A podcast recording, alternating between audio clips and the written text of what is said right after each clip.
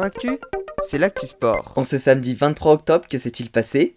On démarre avec du ski alpin et le début de la saison avec le géant de Zoldon en Autriche.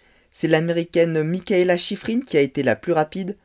Auteur d'une superbe deuxième manche avec le quatrième temps, Tessa Worley a terminé huitième.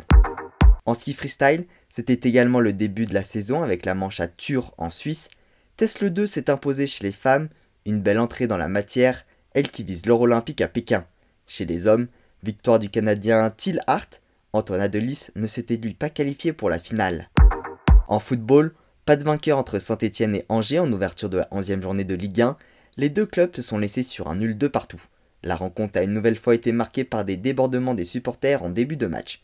Dans le match du jour, Nantes a battu Clermont 2 buts à 1 à domicile. Toujours en football, l'équipe de France féminine a affronté l'Estonie en match qualificatif pour la Coupe du Monde 2023 elles se sont très largement imposées 11 buts à 0.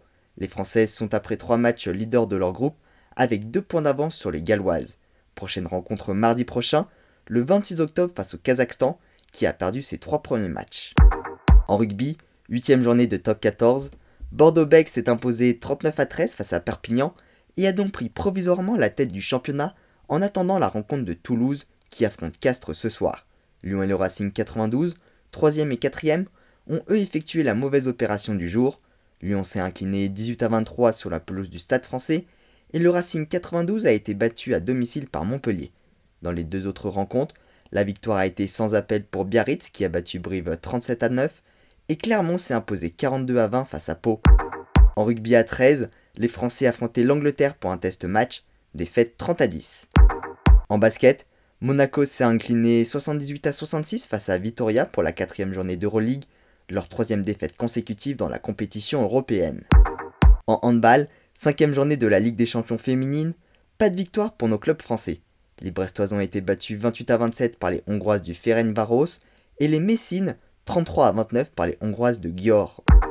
En tennis, pas de finale pour Alizé Cornet sur le tournoi de Tenerife, battu en demi-finale par l'américaine Anne Lee. On termine avec du hockey sur gazon L'équipe de France masculine a terminé son tournoi qualificatif pour la Coupe 2023 en beauté en battant l'Autriche 4 buts à 1. Elle a donc obtenu son billet pour la compétition, une première étape en vue des JO de Paris. Voilà pour les actualités du jour, à demain dans Sport Actif.